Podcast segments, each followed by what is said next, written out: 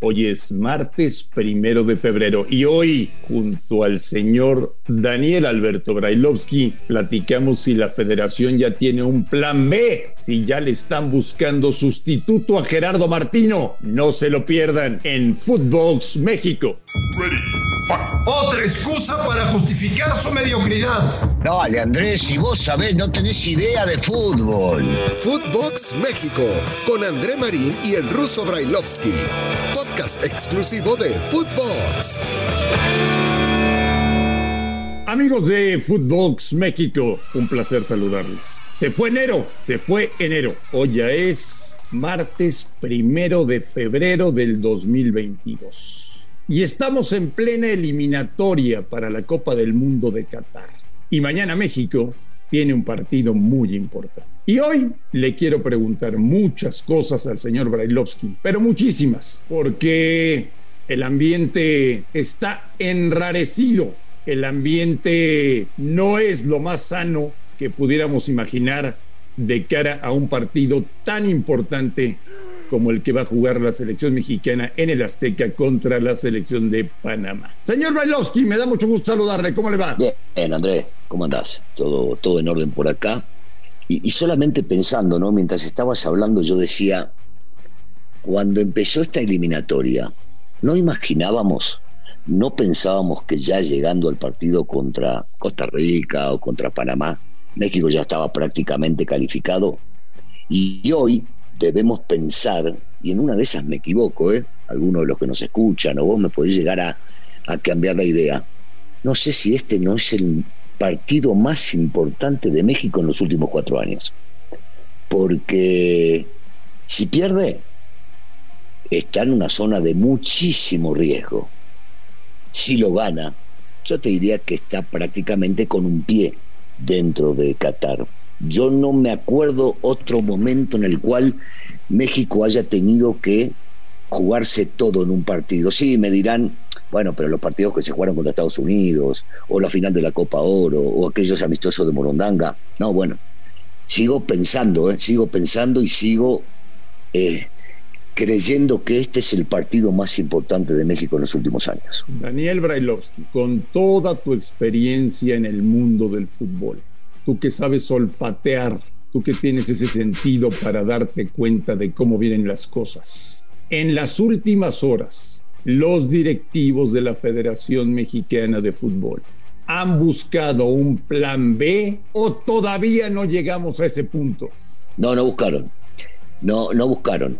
No hablaron. Posiblemente en corto, alguno que otro presidente o dueño, mejor dicho, de algún equipo, hablaron entre ellos sin comentarle a ningún directivo porque podría llegar a ser sumamente peligroso que esto llegue a oídos de periodismo o del mismo Tata.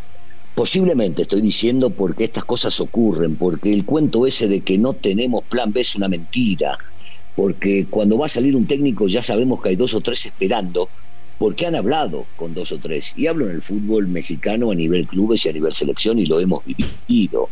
No es que se decide un día para el otro. Pero yo sigo creyendo, eh, creyendo que la mayoría está a favor de la continuidad de este técnico, que para mi gusto sigo sosteniendo y creyendo que no había mejor que el Tata Martino para la selección nacional. Es cierto que no está yendo bien.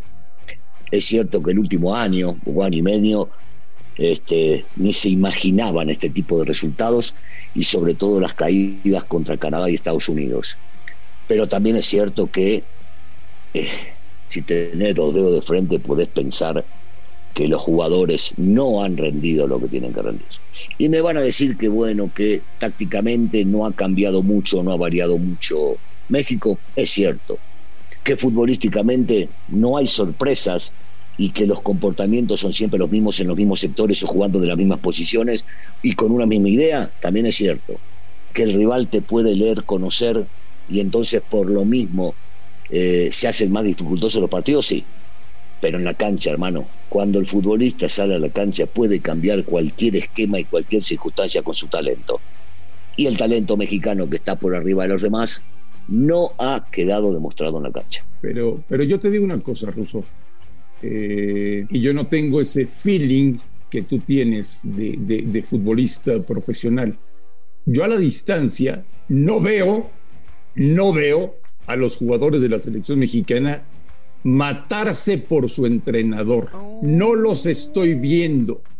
No me estoy dando cuenta de que el jugador de selección mexicana se esté rompiendo el alma para que continúe el proceso de Gerardo Martín. ¿Sabes lo que pasa, André? Eso es lo que los que tenemos o los que tuvimos en la cancha o no, viste, a veces a mí esa cosa de, y me conoces hace años, de decir, de decirle al periodista, no, tú no jugaste no puedes opinar, es una mentira. Hay periodistas que tienen mucho más experiencia que futbolistas de haber visto partidos, así que no, no me la creo.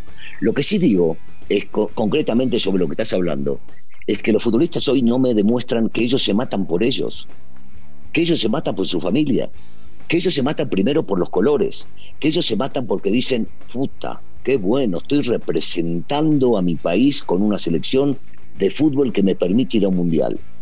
Y si ellos se lo demuestran a ellos mismos, están demostrando, rompiéndose el alma, que quieren al técnico en turno.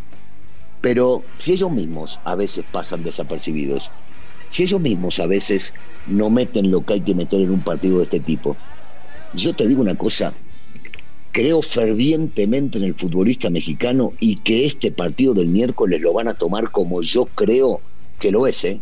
El partido más importante de los últimos años. No te puedo decir el de sus vidas porque cada uno de ellos te dirá, no, pero aquel que jugué y el otro y no sé qué, no sé cuánto, para mí es el más importante. Y si cada uno de ellos se cree, se convence que es el partido para llegar a la Copa del Mundo, no hay quien los pare porque el futbolista mexicano tiene huevos, tiene garra, tiene coraje, se levanta en las, más difíciles. Y este es el momento, no hay otro. ¿eh? Ojo, eh, cuidado, estoy diciendo algo que puede ser duro, pero no hay otro día, ¿eh? No hay otro día, porque si no ganas, si no, si perdés este partido, vas a depender de los rivales para ver a dónde llegás y México no puede depender. Ojalá, ojalá se lo estén hablando estos mismos muchachos. ¿eh? Sí, que va a haber más presión, que se mete más presión, sí. Pero estos futbolistas pueden jugar con mucha presión, con mucha carga. El tema de la presión, déjalo de lado. Presión lo tiene el tipo que se levanta a las 4 de la mañana para ir a llevar comida a casa a las 8 de la noche y lleva 30 o 40 pesos. Ese tipo tiene presión. Martino, con toda la experiencia que tiene, ¿sabrá que le están buscando sustituto? No, no, no, no, no. No, yo, yo creo que él te digo una cosa, con la experiencia que tiene, creo, ¿eh? lo conozco tanto como vos. Quiere decir que lo conocemos poco. It's Kaylee Cuoco for Priceline. Ready to go to your happy place for a happy price? Well, why didn't you say so? Just download the Priceline app right now and save up to 60% on hotels. So, whether it's Cousin Kevin's Kazoo concert in Kansas City, go Kevin, or Becky's Bachelorette Bash in Bermuda, you never have to miss a trip ever again. So, download the Priceline app today. Your savings are waiting Go to your happy place for a happy price. Go to your happy price, Priceline. Eh, yo creo que con la experiencia que tiene el tipo, ni está pensando en eso. El tipo no está pensando en si lo cambian, si lo echan, si, si le van a pagar y toda la lana. No, no, no, no. El tipo está pensando en ganar el día de hoy. El tipo está pensando en el partido de mañana. El tipo está pensando en cómo poner al mejor equipo para ganarlo no creo que esté pensando en otra cosa. No, no, no le, no le puede dar la cabeza a un tipo tan experimentado, con tanto rodaje, estar pensando, bueno, y si me echan, ya pasó por tantas que no se le debe cruzar por la cabeza el día de hoy. Lo único que se le pasa por la cabeza es cómo preparo el equipo de la mejor manera para ganar mañana, que es el partido clave, que es el partido bisagra. Daniel Brailovsky, Gerardo Martino, ¿es el máximo responsable de lo que está pasando o los jugadores tienen gran porcentaje de culpa por el bajo rendimiento que han mostrado en el último año vistiendo la camiseta de la selección mexicana. Es decir, ¿todo es culpa de Gerardo Martino? Bueno, mi respuesta es no. Acá hay responsabilidad compartida eh, y muy compartida, te diría. Porque digamos que, a ver, te voy a hacer el escenario para separar las cosas.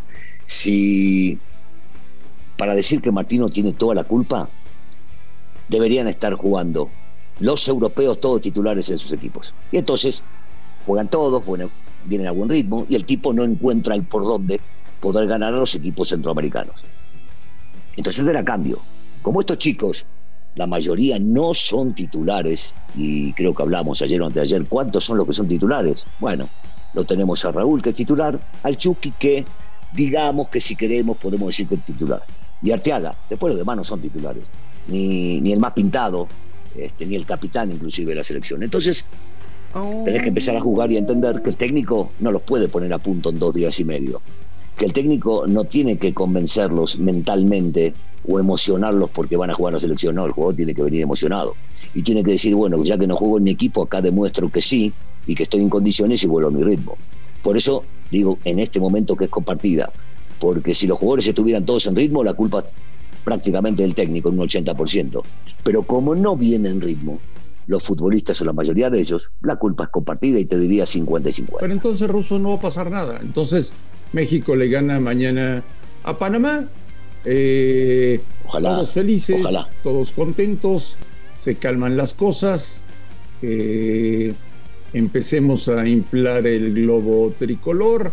Encanta eso. ¿eh? empecemos a, vender camisetas, empecemos a vender chocolates, cereales a los mexicoamericanos que viven en, del otro lado de la frontera a la gran fiesta, ¿no? A la gran fiesta, a que inviertan su dinero para ir a Qatar, a que la gente invierta para ir a la Copa del Mundo, a hacerle, hacerle creer a la gente que ahora sí haremos un gran mundial y no va a pasar nada, Ruso, no va a pasar nada. No, bueno, primero, deseo que no pase nada en la primera parte de tu expresión, de que se gane el día de mañana y al ganar el día de mañana se pueden llegar a calmar las aguas. Ya está jugando bien, aunque te digo una cosa, de cualquier manera vale, valen los tres puntos. Nada más que tomemos en cuenta que se juega con una selección que juega bien al fútbol, ¿eh? que ya no son los Panamá de antes de la calificación del Mundial anterior que calificaron. No, no, no. Estos tuvieron continuidad, crecimiento, jóvenes, eh, gente que va aprendiendo a disputar este tipo de encuentros. Entonces, primero que se le gane a esta selección, eh, que yo te decía hace unos días que no merecía perder contra Costa Rica y perdió contra Costa Rica. Eh, y, después, ¿sabes qué? Que inflen lo que quieran, Marín. Yo, yo quiero que la selección mexicana esté en Qatar, vos también querés que esté en Qatar.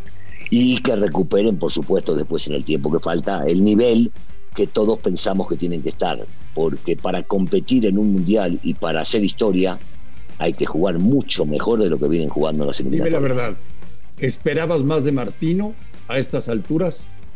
Sí, sí, sí, creo que todos, creo que todos, de alguna u otra manera, por su pasado, esperábamos mucho más.